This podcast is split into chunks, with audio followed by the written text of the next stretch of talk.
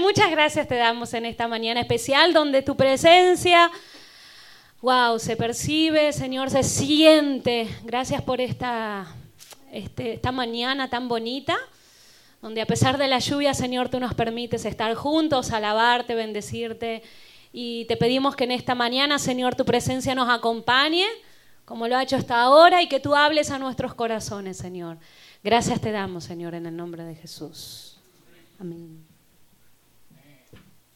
Dios le bendiga a todos. Dios le bendiga.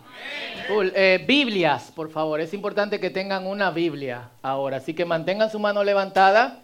Los que todavía no tienen una Biblia y agarren. ¿Tienen todos? ¿Eh?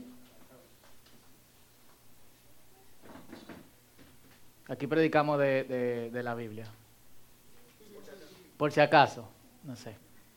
Ya, todos tienen, perfecto, entonces.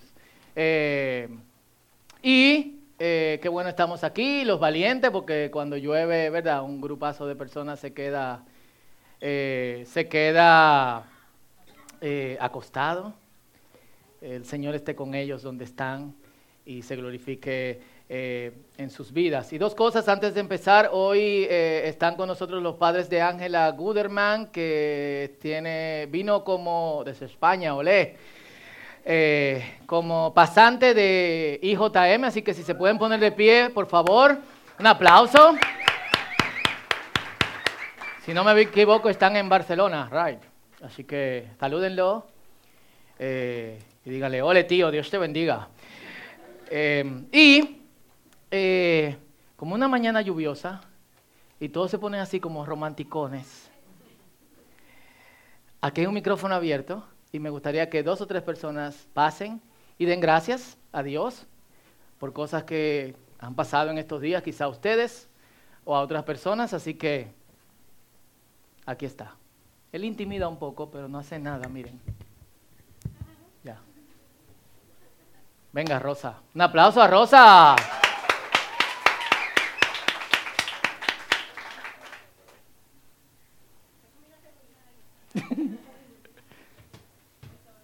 Hola.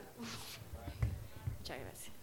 Yo di gracias por eso. Y porque, bueno, he tenido muchos eh, percances esta semana con diferentes cosas, pero siempre, perdón, me pongo nerviosa. Eh, he encontrado, bueno, Dios ha encontrado la manera de de llevarme a la tranquilidad y a la felicidad y a y a darme cuenta que Él siempre está ahí para mí, para ayudarme.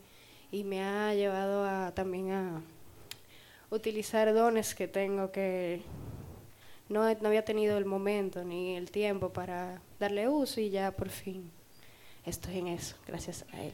Qué bueno.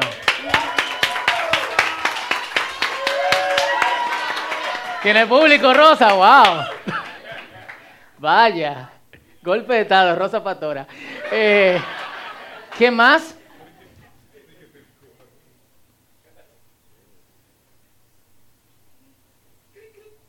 ¿Nadie más? No tienen nada por qué dar gracias. ¿Eh? ¿Tú quieres dar gracias? Tú dijiste, hay muchas cosas por qué dar gracias. Dios, no obligado. Ok. Ayúdenlo.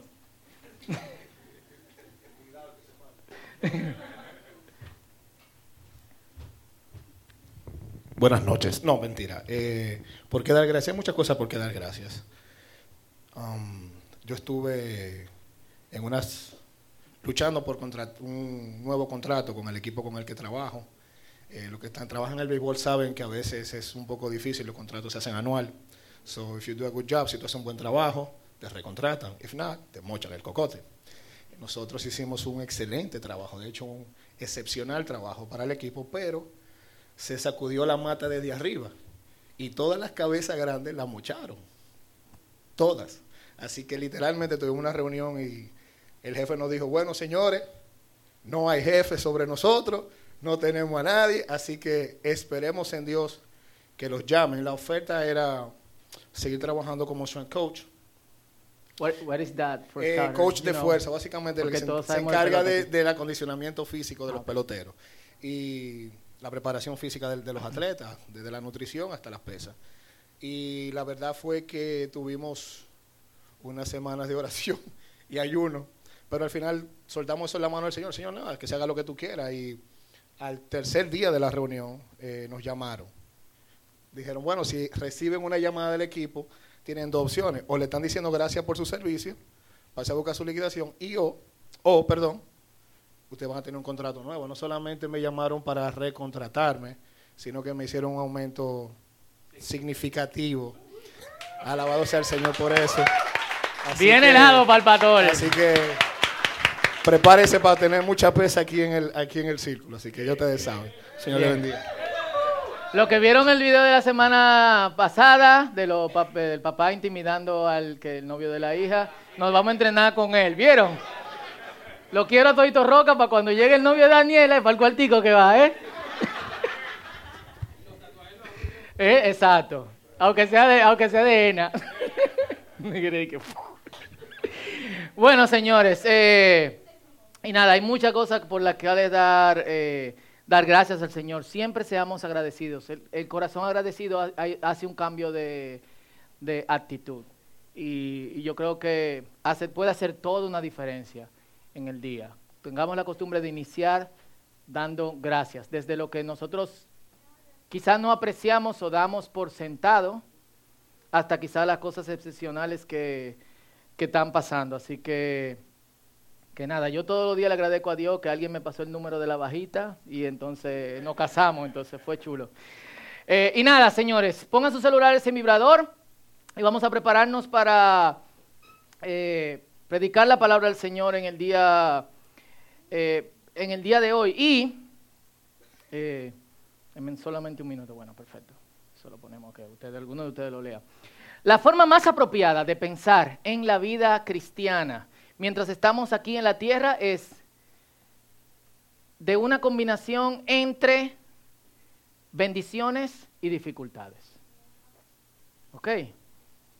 Y yo sé que las bendiciones son muy fáciles de aceptar, con algunas excepciones. Eh, hay gente que cada vez que toda la cosa, que hay, gente que cuando pasan por muchas cosas buenas, generalmente están buscando como que eh, está todo bien. ¿Cómo tú estás? Yo estoy bien, pero no sé, algo malo puede pasar porque todo está calmado, eh, me está yendo bien el trabajo, fulanito no sé cuánto, entonces hay como un maco, pero hay otra gente que aceptan eh, esas bendiciones. Hace unos días estábamos en una conferencia del curso Alfa, estaban los muchachos de, los jóvenes aquí del círculo juvenil y Wilfredo él, decía, Dios me bendice. ¿Y por qué Dios me bendice? Porque le da la gana. O sea, hay gente que se siente así, pero es difícil de aceptar el hecho de que tenemos que pensar que junto con las bendiciones que Dios nos da, que son a diario, incluyendo esas cosas que nosotros damos por sentado, también vienen las pruebas y vienen los tiempos difíciles.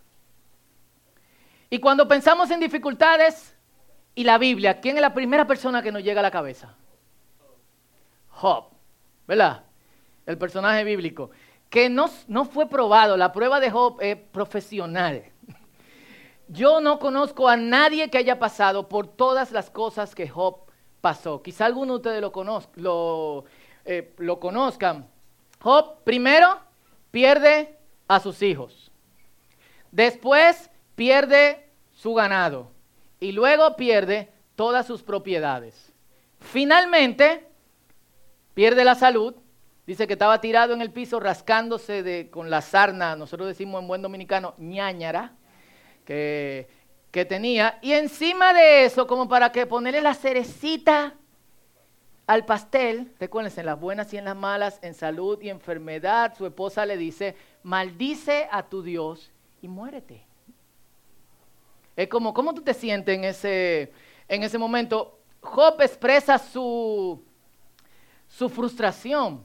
Eh, eh, y lo que han leído el libro y saben que, que dice que en todo esto Job no, eh, no maldijo el nombre del Señor. A pesar de eso, Job sí estaba quillado. Hace, hace unos, unos, meses, y de hecho en los que, lo que, lo que conocen algunos del círculo que nos rodea, el año pasado fue un año complicado para muchas personas, empezando con la muerte de un niño de dos años, de una pareja que, que todos conocemos, la mayoría conoce, y una cosa tras otra catastrófica a gente que era cercana eh, a uno. Yo hice una traducción poética de los nueve, ocho versículos, seis del libro de, de, Job. Job es poesía desde el capítulo 3 hasta como el capítulo 40, el capítulo 41. Eh, Lamentablemente no todo ese lenguaje poético puede ser captado cuando se hace una traducción bíblica.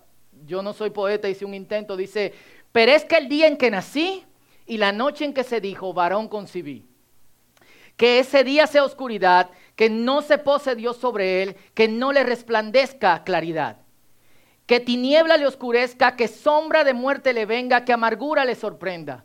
Sea aquella noche tinieblas y en los días no sea gozada ni entre los meses contada que en obscuridad sea sepultada, de soledad y silencio sea llenada. Maldíganla los que maldicen el día, esos que con maldición a Leviatán desafían, que el brillo de las estrellas desaparezca, que esperen por luz y no venga, que el amanecer sus párpados detenga. O sea, a pesar de que no maldijo a Dios, Job estaba enojado, quillado.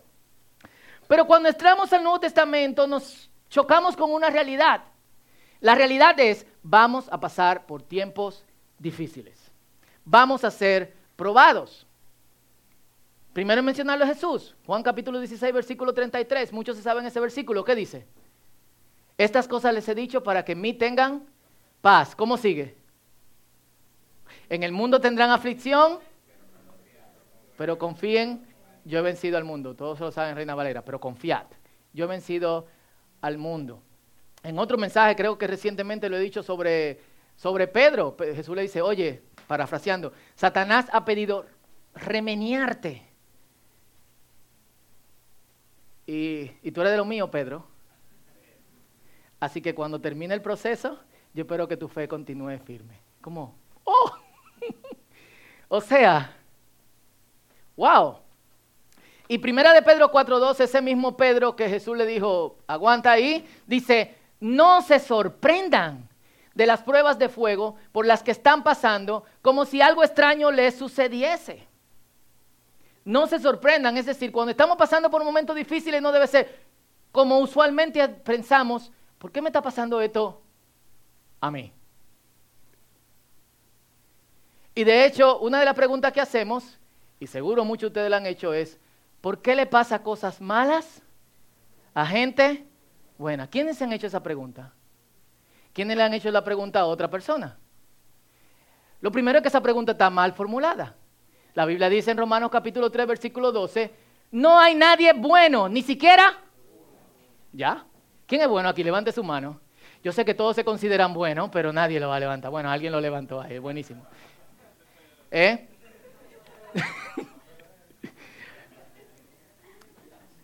pero aunque aunque ustedes no quieren levantar la mano y decir que son buenos, en tiempo de prueba tú dices, Señor, a mí. Yo le he oído, yo he oído esto, o sea, él está pasando por eso. Yo no entiendo por qué le sirven al Señor. Son gente cristiana y muy buena. ¿Quién ha oído eso también? Pila de veces. Uno también lo ha dicho, pero Pedro dice, no se sorprendan de las pruebas de fuego por las que están pasando. No es nada extraño.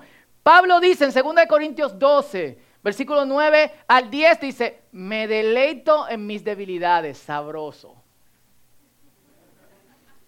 Es como, wow, prueba, wow. Y en los insultos, en privaciones, persecuciones y dificultades que sufro por Cristo. Y agarren ese por Cristo porque lo vamos a, a usar más adelante. Pues cuando soy débil, entonces soy fuerte. La perspectiva que esta gente del Nuevo Testamento tiene de las pruebas ha sido olvidada por la mayoría de los cristianos, por no decir prácticamente todos, en el día de hoy.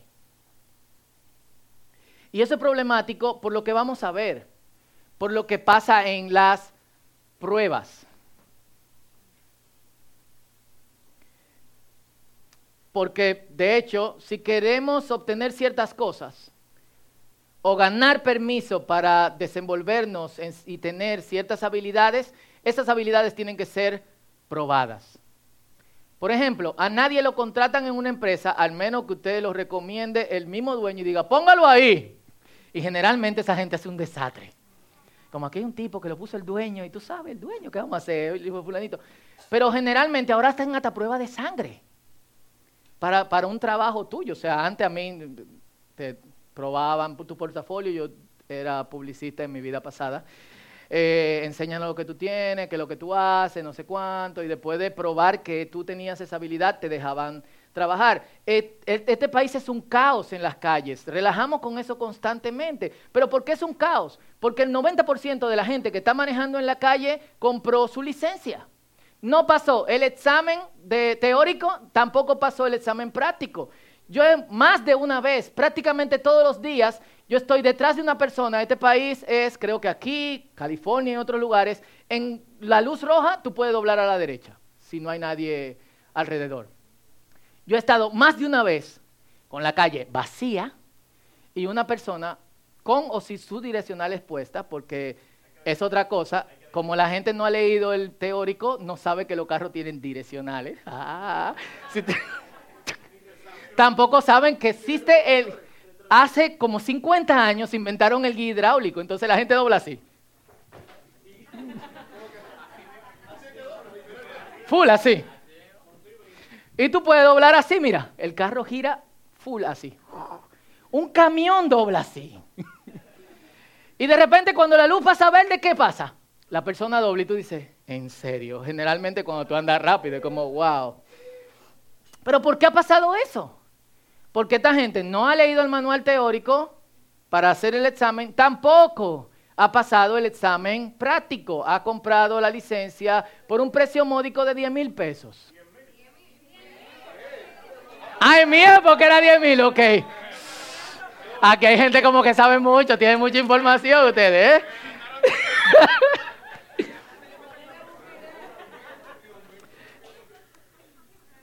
Ahora, ¿por qué Pablo se siente bien con lo que está pasando. Esto es parte del contexto de, eh, del capítulo. Pablo dice que tiene una prueba, un aguijón en la carne del mismo diablo. Y le ha dicho a Dios tres veces que lo quite de él. Pero Dios le ha dicho, tranquilo, eso va a seguir ahí, bástate mi gracia y yo me voy a perfeccionar en tu debilidad. Y que él dijo, perfecto, si Dios me dijo eso, sabroso. Venga. Y yo quiero que definamos prueba. Porque prueba no es el resultado de tus malas decisiones. Si usted está tomando malas decisiones, si está usando mal el dinero, si está buscando pleito, si de hecho hace trampa en el trabajo o en la licencia, eh, si hay cosas que te pasan, te pasan por tus malas decisiones. Entonces, por eso es bueno definirlas. Dice así, es un evento temporal, temporal, me salió el sur, y de carácter externo, es decir, como consecuencia de algo que yo no hice o de, ni de una decisión que yo tomé, que sirve para probar la calidad de mi fe y mi confianza en Dios, contribuyendo a mi crecimiento como creyente. ¿Ok? Es un evento temporal. Las pruebas son temporales no es por siempre. Ahora, para que sea temporal, tú tienes que pasarla. Si tú no pasas la prueba, tú vas a volver continuamente al mismo lugar. El ejemplo que yo pongo es, en una cuadra, tú tienes que entrar por una puerta y en esa puerta hay un perro. El perro más salvaje que tú te puedes imaginar. Así que tú decides, en vez de enfrentar al perro, darle la vuelta a la manzana. En lo que tú le das la vuelta a la manzana, todo está bien, todo está tranquilo, pero cuando tú vuelves a la puerta, ¿qué tú tienes que pasar? Y si no pasa el perro, no entras. Y así sucesivamente. Hay gente que se pasan toda la vida dando vueltas en el mismo lugar. Y de hecho, quiero que piensen en el ejemplo de las licencias, porque la culpa de que muchos creyentes no tengan ciertas cualidades que los creyentes deben de tener es por esta vuelta constante a evitar el perro que está en la puerta. Entonces es temporal y es de carácter externo. Yo no, yo no hice nada para que eso me pasara. Me pasó. no como consecuencia de algo que yo he hecho ni una decisión tomada y sirve para probar la calidad de mi fe y confianza en Dios, contribuyendo a mi crecimiento como creyente. Entonces, en base a esa definición, no debemos enfocarnos solamente en lo que nos está sucediendo, sino en lo que va a salir de nosotros en medio de las pruebas. Por eso Pablo dice, tu poder se va a glorificar en mí, en medio de esto. Perfecto, sabroso. Eso es lo más pero Dios se va a glorificar en mí heavy. O sea, yo lo estoy diciendo y me engrifo, no porque siento la presencia de Dios, sino, wow, yo estaría en el papel de Pablo si me pasa algo fuerte. ¿Qué sacamos entonces de las pruebas? Leamos en Romanos capítulo 5, del verso 1 al verso 5. Amén. Y yo aquí lo tengo en otra versión, entonces, procederé a buscarle la versión que ustedes tienen. Romanos capítulo 5, página 902, del versículo 1 al versículo 5. ¿Lo tienen? Ahí vamos. Por lo tanto, si dice por lo tanto, él está viniendo de lo que dice en el capítulo 2, capítulo 3, capítulo 4, buena lectura para su casa, ya que fuimos hechos justos a los ojos de Dios por medio de la fe, tenemos paz con Dios, gracias a lo que Jesucristo nuestro Señor hizo por nosotros. Debido a nuestra fe, Cristo nos hizo entrar en este lugar de privilegio inmerecido, en el cual ahora permanecemos, y esperamos con confianza y alegría participar de la gloria de Dios. Ahora viene la parte sabrosa. También nos alegramos al enfrentar pruebas y dificultades, porque nos ayudan a desarrollar, ¿qué? Resistencia. Y la resistencia desarrolla firmeza de carácter. Y el carácter fortalece nuestra esperanza segura de salvación. Y esa esperanza no acabará en desilusión. Pues sabemos con cuánta ternura nos ama Dios. Eso es demasiado, pero Sabemos con cuánta ternura nos ama Dios porque nos ha dado el Espíritu Santo para llenar nuestro corazón con su amor. Amén. Entonces, básicamente lo que, ese versículo, lo, que esos versículos nos están diciendo, junto con otros, es que nosotros debemos de ver los momentos de sufrimiento y de prueba como cosas que de alguna otra manera nos pasan para desarrollar nuestra habilidad y nuestro crecimiento como creyentes. Y es parte de nuestro trayecto. Y se desarrollan en medio de las pruebas tres cosas. ¿Y las cosas que leímos cuáles eran? Resistencia, carácter y esperanza. Y aquí el orden de los factores sí altera el producto de la suma. Aquí no hay de que carácter y después resistencia. O esperanza y después resistencia y después carácter. Él está diciendo que a través de las pruebas, una cosa detrás de otra se construye en nosotros. Entonces, si no desarrollamos resistencia, no hay carácter. ¿Por qué ustedes creen que la mayoría de creyentes, lamentablemente, y lo digo con una profunda tristeza, tienen problemas serios de carácter? Full. Yo le he dicho una y otra vez, a mí me asusta la gente que, que, que, cuando va a hacer un, yo le voy a comprar algo, o voy a hacer un negocio con, con, él o con ella, o me está vendiendo algo, bueno, entonces yo quizá le compré algo, me bombardea con lenguaje cristiano. Yo como que... Hmm". Y yo me he sorprendido, y quiero ser muy, muy cuidadoso, quiero ser muy cuidadoso al decir esto, muy cuidadoso. ¿Ok? Hermano, lo voy a decir. ok. si tú lo dices así, dilo. Quiero ser muy cuidadoso al decir esto. Pero generalmente, detrás de un lenguaje muy piadoso, se ocultan cosas horrorosas. ¿Ok? Y quiero ser muy cuidadoso al decir esto, muy cuidadoso, porque no podemos saber. Pero el tiempo me ha dicho exacto. Y se me prende la alarma inmediatamente.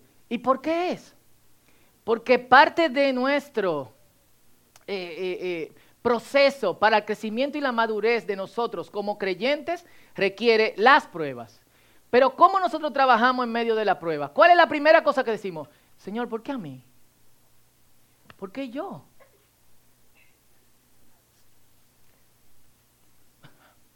Yo no conozco a nadie que me haya dicho, Oye, estamos pasando por estos tiempos difíciles, pero sabemos que el Señor desarrollando en nosotros resistencia. ¿Qué, hace la qué, ¿Qué es resistencia?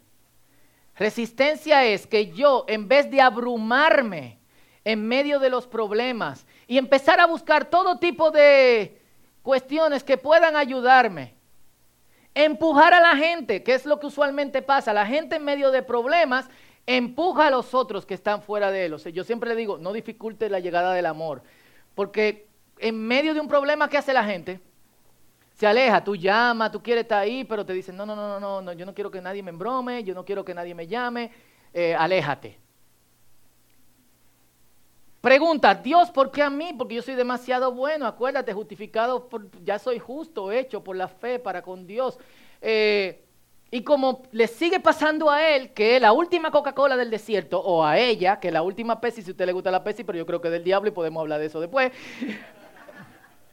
Eh, ¿Qué pasa? En vez de resistencia se desarrolla frustración. Y si no se aleja de Dios, lo que sucede es que sale y le da la vuelta a la manzana, vuelve todo, se pone bien, se reconecta con la gente, dice, aquí estoy, después de un tiempo muy difícil, tratando nuevamente de buscar al Señor. Yo sé que todo se ha solucionado y le agradezco a Dios por eso. ¿Pero qué no desarrolló? Resistencia. ¿Cuándo se desarrolla la resistencia? Cuando después de agotar todos los recursos, tú te das cuenta que es una cosa externa a ti. Y tú puedes o empezar del principio y presentarle todo al Señor, o simplemente después de darte cuenta de eso decir, Señor, esto parece una prueba que tú me estás enseñando a través de este proceso. Yo sé que tu mano está en medio de esto. Ayúdame, porque mi capacidad, no tengo la capacidad para salir por los medios que tengo en este momento de este asunto. Ayúdame. ¿Y qué hace eso? Desarrolla carácter. Porque lo próximo que hace esa persona es que en vez de alejar a otros, dice, yo tengo una comunidad de creyentes. Hermanos, yo estoy pasando por esto. Eso requiere madurez es de, niños el estar empujando a la gente cuando tú estás en tiempos difíciles.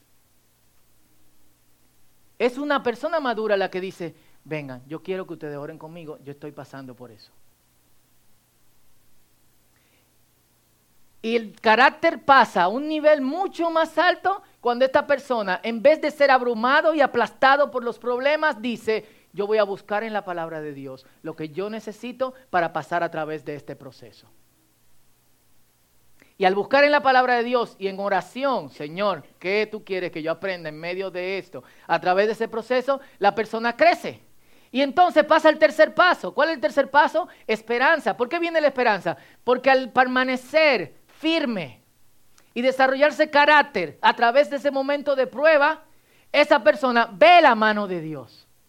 Y al ver la mano de Dios, se da cuenta que cuando viene la otra prueba, ¿qué, qué tiene que hacer? Resistir y sigue buscando al Señor en oración, en la palabra, con otros creyentes. Apóyenme, yo no puedo solo, caminen conmigo. Yo sé que lo vamos a lograr en el nombre de Jesús. Gracias, hermano, por lo que ustedes están haciendo por mi vida. Gracias, Señor, por poner esta comunidad de creyentes conmigo. Y entonces, otra vez ve la mano de Dios obrando. Y después viene, después de 3, 4, 5 años, otra prueba que usualmente es peor porque tú estás creciendo. Entonces, si tú estás creciendo, no puede ser del nivel anterior. Tú vas creciendo al nivel super saiyajin. Y full, luego tú vuelves a ver la mano obrando porque resististe. Tu carácter permitió que tú, en vez de abrumarte, buscases en las cosas correctas. En vez de buscar, ¿por qué a mí? Buscar, Señor, ¿qué debo aprender en este momento? Las preguntas correctas traen las respuestas correctas. Y ves otra vez la mano de Dios obrando y ¿qué se cree en ti? Esperanza. ¿Por qué? Porque si Dios cada vez que tú pasas por un momento difícil te libera, ¿qué tú haces? Cada vez, Yo he pasado por muchos momentos difíciles. En todos ellos he visto la mano del Señor. Y el Señor, gente. La gente te dice que va a estar contigo si te pasa una cosa. Hey, yo estoy contigo, mi hermano. No importa lo que tú estés pasando, yo voy a estar ahí. Yo he pasado por momentos difíciles y la gente saca a pie. No está ahí. Eso es, eso es casi una ley física del universo, del universo cuántico. Sacar pie. Yo sé que cuando estoy pasando por prueba, bye. Hochi quiere decir algo.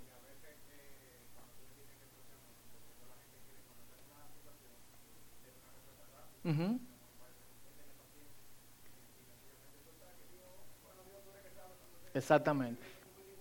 Eso es lo que te da, eso es lo que te da precisamente resistencia. El salmista tiene, de hecho, una perspectiva loquísimamente correcta.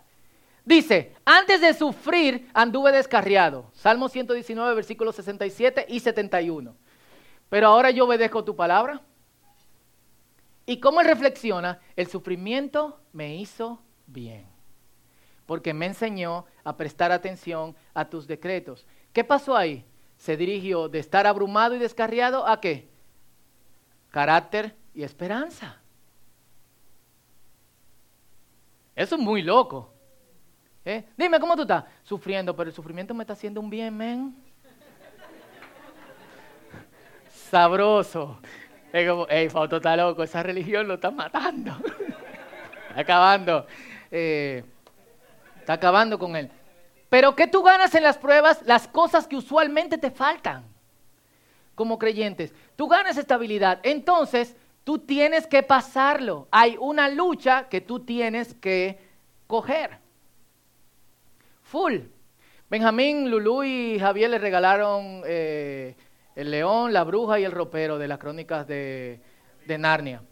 Él está leyéndose un capítulo, capítulo diario. Abandonó unos días por la guitarra, ya le quedan como tres o cuatro eh, capítulo porque se le rompió una cuerda a la guitarra.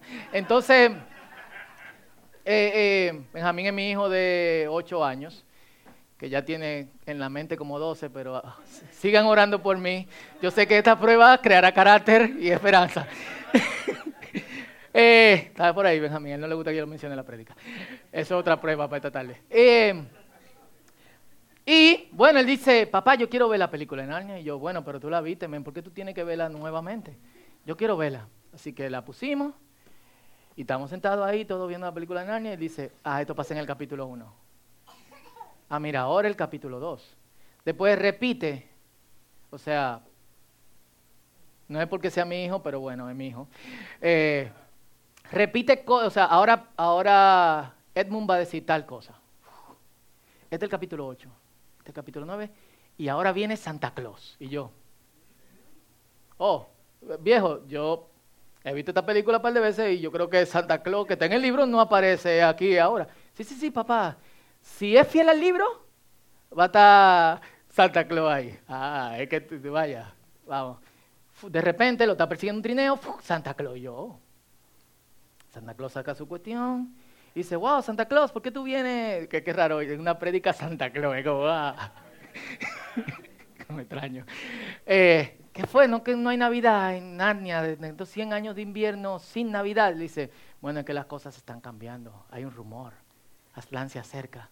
Y llama a los niños y llama primero a Lucy. Y a Lucy le entrega una daga y le entrega una, eh, pócima para sanar eh, heridas. A Peter le entrega una espada. Y a la hermana mayor, que no recuerdo con Susie, le entrega un arco con sus, con sus flechas. Y Lucy le pregunta, Santa, tú dijiste que, que las guerras sacan peor, lo peor de los seres humanos. ¿Por qué nosotros tenemos que luchar? Él dice, sí, las luchas no deberían pasar, pero tenemos que luchar para vencer. Y fue como... Y después se encuentran a Aslan y los lobos de la bruja malvada vienen y están atacando a Lucy, a Susie, y como se llame.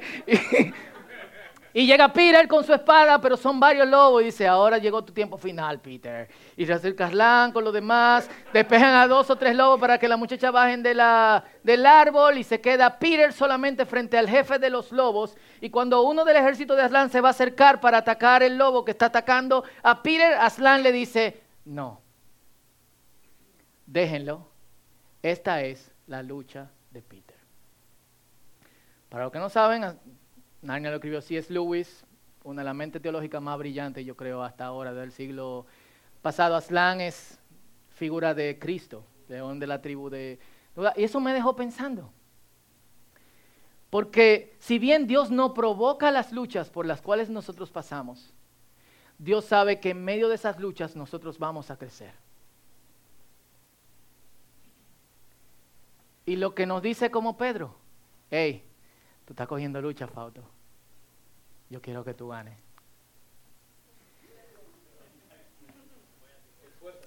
Pero, lo más pero de todo esto es que en medio de nuestra lucha nosotros no estamos solos.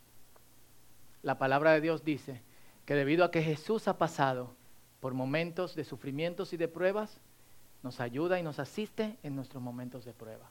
Nosotros no estamos solos, tú nunca estás solo. Dios no nos va a dejar en cosas que van a terminar destruyéndonos. Porque no es su voluntad y no es su plan. Su plan no es destruirte, sino construirte. La destrucción es plan del diablo, la construcción es el plan de Dios. Y por eso Dios sabe que tú tienes capacidad, si tú estás pasando un momento de prueba ahora o cuando lo pases, para vencer en el momento de la lucha que tú estás pasando, que pasaste o pasarás. Esa es la realidad. Y la gente que desarrolla esta resistencia, este carácter y esta esperanza, son la gente de la que habla Isaías, en Isaías capítulo 26, que dice, tú guardarás en perfecta paz a todos los que confían en ti. La paz es directamente proporcional a la confianza. Lo repito, la paz es directamente proporcional a la confianza. Si no hay confianza, no hay paz. A todos los que concentran en ti sus pensamientos. Esta es la persona que ha dejado de enfocarse en, lo que, en, lo, en los problemas y en lo abrumante que son y ha dicho, déjame enfocar mis pensamientos en el Señor. Y esto es un ejercicio, señores. Porque en muchas ocasiones lo primero que nos abruma cuando nos levantamos son los problemas y toda la cosa que tenemos que hacer. Y tenemos que hacer un ejercicio diario de dirigir nuestros pensamientos al Señor y de mantenerlos ahí. Entonces, recapitulando, vamos a pasar por tiempos difíciles. Probablemente si tú estás pasando por tiempos difíciles que no son el resultado de decisiones que tú has tomado, es una prueba. Si es una prueba, no pregunte por qué a mí, empieza a preguntar, Señor, ¿qué tú quieres que yo aprenda de esto?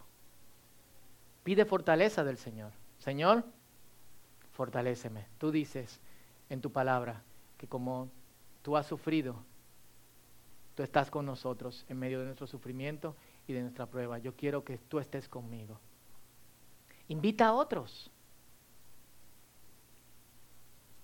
Tú no tienes que estar llamando a todo el mundo, pero hay dos o tres gente que son creyentes y que oran, que tú puedes decir, yo quiero que ustedes oren conmigo y yo quiero que ustedes me sostengan en oración. ¿Se acuerdan lo que vinieron hace algunas semanas?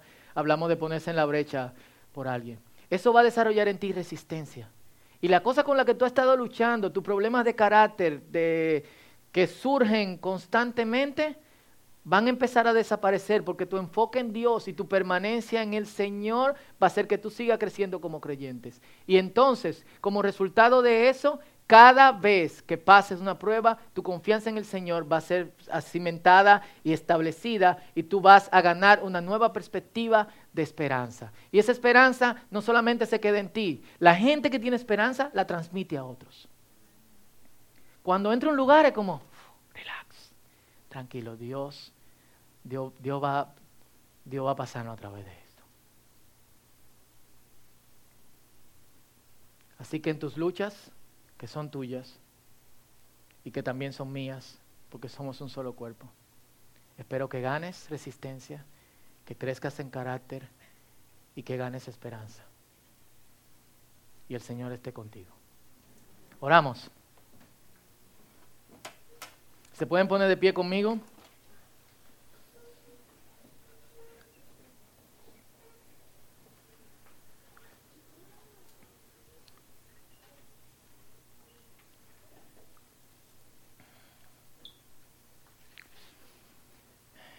Y esto es fuerte, señores, pero es lo que hay. Es lo que hay. Y yo quiero que oremos en, esta dirección juntos. Para los primeros creyentes esto era parte esencial de su vida. Nosotros quizá no, no, no cogemos la lucha que ellos tenían. No sabemos cuál era su prueba de fuego. Pero sí pasamos por momentos difíciles. Y nuestra oración en esta mañana yo quiero que sea que nosotros ganemos una perspectiva bíblica de las pruebas. Que nuestra reacción, nuestros pensamientos y nuestro estado de ánimo, nuestra fuerza, no dependa de cuán abrumados estamos, sino de cuán enfocados estamos en el Señor. Y que ganemos esa perspectiva bíblica de de los momentos de sufrimientos y los momentos de dificultad. Pero antes, quizás tú estás aquí y estás pasando por un momento de mucha lucha y un momento difícil. Dirige tu pensamiento al Señor. Invita a otros a caminar contigo.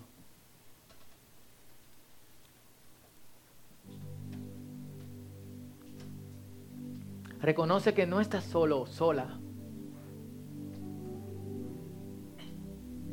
Y dile al Señor que te abra los ojos y te deje ver lo que tú tienes que ver en este momento.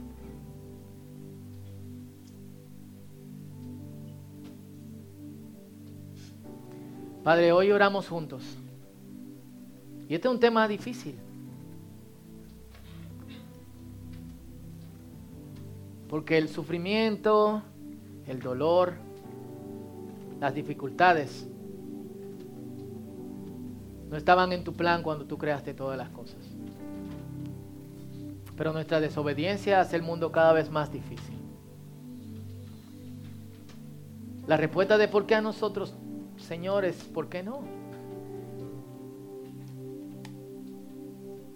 Y aunque esta es una oración dura, ayúdanos en momentos difíciles a reconocer Señor, que son parte importante de nuestro crecimiento y nuestra madurez como creyentes, Padre Santo. Y aquí estamos en diferentes niveles. Hay gente que quizá necesita resistencia y no ha pasado por este proceso. Hay otros que han desarrollado resistencia, pero le huyen a la próxima prueba y no han desarrollado carácter. Hay gente que han desarrollado resistencia y carácter, pero se desaniman y no tienen esperanza. Por eso yo te pido que pues con tu Espíritu Santo que está en medio de nosotros. En las situaciones diversas en que nos encontramos en esta mañana, tú trabajes en nuestras vidas.